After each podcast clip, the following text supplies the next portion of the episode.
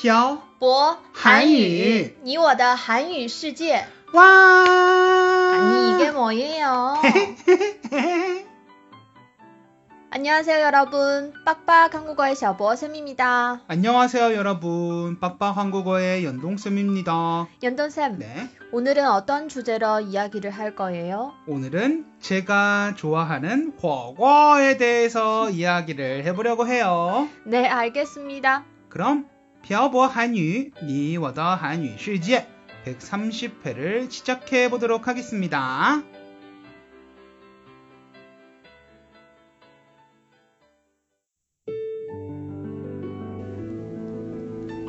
跟朴博学韩语，请在淘宝搜索店铺“朴博韩语”查看课程详情。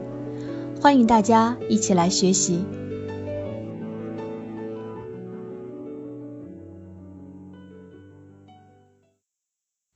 태태 씨는 火锅를 좋아해요?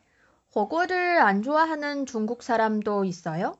중국에 이런 말이 있어요. 어떤 말이요? 没有什么是一顿火锅解决不了的. 그래요?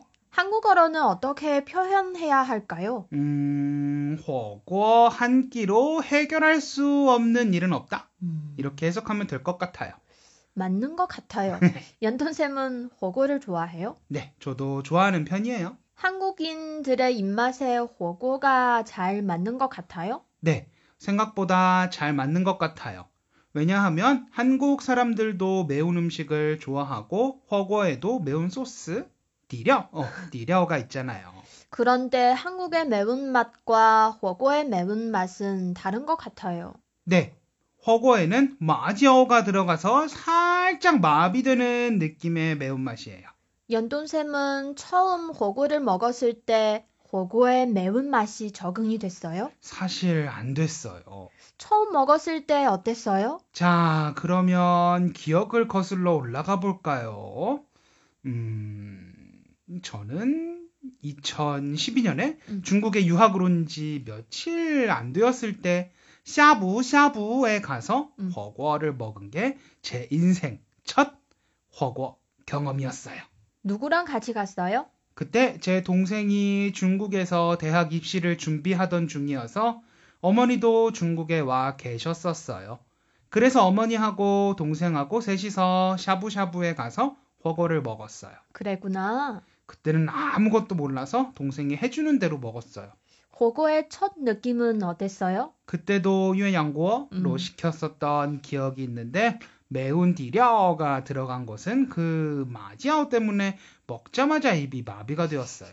그럼 좋은 경험은 아니었겠네요. 동생이 마지아오는 먹는 것이 아니라고 해서 먹을 때마다 계속 떼어냈던 기억이 나요. 연돈쌤 사실 호구를 먹을 때 호구 안에 있는 음식보다 마지앙을 더 많이 먹는 것 같은데 그대도 그랬어요? 아니요. 처음 火锅를 먹을 때 동생이 이상한 소스에 음식을 찍어 먹는 거예요. 음, 그래서 그게 뭐냐고 물어봤더니 동생이 마지앙이라고 알려줬어요. 그래서요?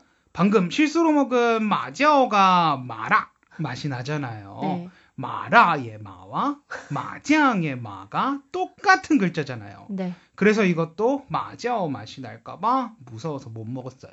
막 중국에 왔는데 글자는 잘 알아나 보네요. 글자를 읽는 방법은 모르지만 생긴 것을 보면 똑같이 생겼다는 건 알 수 있었죠. 마지앙 킬러 연돈쌤과 마지앙의 첫 만남은 순조롭지 않았네요. 네, 하여튼 처음 火锅를 먹었을 때는 아, 이걸 왜 이렇게 좋아하지? 라고 생각했어요.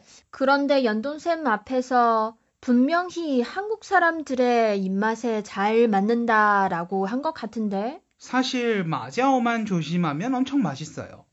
한국 사람들은 탕 안에 있는 모든 음식을 다 먹기 때문에 마지아오도 먹는 것인 줄 알고 먹어버렸죠. 그래서 입 전체가 다 마비가 됐어요. 네, 그 마비되는 느낌을 처음 느껴보는 거였기 때문에 너무 이상했어요.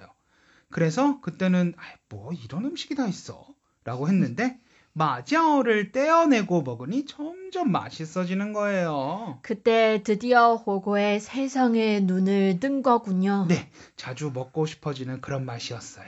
그 후로도 자주 먹었어요? 아니요. 자주 먹고 싶었지만 허거는 저에게 너무 비싼 음식이었어요. 왜요? 연돈쌤 돈이 없었어요? 보통 허거를 먹으러 가면 1인당 100원 이상을 지출해야 하는데 중국으로 유학을 온 학생에게 100원은 엄청 큰 돈이었거든요. 사실 지금도 적은 돈은 아니에요. 맞아요. 그럼 연돈쌤이 지금까지 먹어본 호거 중에 제일 맛있었던 호거는 어떤 호거예요? 북경에서 먹어본 샹차오 샹차오라는 브랜드의 윤난 쭌탕 호거였어요. 맞아요. 그 호거가 맛이긴 하죠. 음. 그런데 왜 그 호거가 제일 맛있다고 생각해요? 버섯을 우려낸 그 국물이 정말 너무너무너무 맛있거든요. 다른 허거보다 조금 더 비싸지만 음. 그 돈을 지불할 만큼 가치가 있는 허거였어요. 전 그래도 저희가 평소에 먹는 호거가 더 맛있어요. 태태 씨 궁금한 게 있어요. 네, 물어보세요. 중국에서 허거를 먹는 특별한 날이 있어요? 예를 들면요? 예전에 비가 오는 날이나 명절에 가족들과 함께 허거를 먹는다고 들었거든요. 그래요? 전 그냥 먹고 싶을 때 먹는 것 같은데? 지난달에 저희 빡빡 한국어의 선생님들이 대련에 오셨을 때도 허거를 먹으러 갔잖아요. 음. 이런 걸 보면 분명히 특별한 날 먹는 음식일 거예요. 그럼 이렇게 얘기해 볼게요. 연돈쌤 술 마시는 특별한 날이 있어요? 아니요? 연돈쌤이 술을 마시는 것처럼 중국 사람들이 호거를 먹는 거예요. 태태 씨가 아까 얘기한 것처럼 그냥 먹고 싶을 때 먹는 거라는 말이죠? 네? 오늘은 허거에 대해서 이야기를 해봤어요. 호거 호거 하니까 호거를 먹고 싶네요. 그럼 오늘은 빨리 끝내고 허거를 먹으러 가요. 네, 연돈쌤이 좋아하는 소고기도 시키고 제가 좋아하는 생선도 시켜요. 네, 알겠습니다. 그럼 출발할까요? 네, 연돈쌤은 오늘도 수고하셨어요. 태태 씨도 수고하셨어요. 음? 여러분은 특별한 날에 허거를 드시나요? 아니면 저희 사장님처럼 그냥 먹고 싶을 때 드시나요? 사실 허거만큼 채소와 단백질을 함께 섭취할 수 있는 그런 음식은 없는 것 같네요. 저는 가끔 채소를 엄청 많이 먹고 싶을 때 허거를 먹으러 가곤 한답니다. 그래서 저에게 허거란 영양소를 골고루 섭취하게 해주는 웰빙 음식이에요. 오늘은 여러분에게 허거란에 대한 질문에 대답을 댓글에 남겨주세요. 그럼 오늘 내용은 여기까지 해요. 네, 지금까지 빡빡 한국어의 셔보쌤과 연동쌤이었습니다. 들어주신 분들 감사합니다. 다음에 봐요. 安녕 安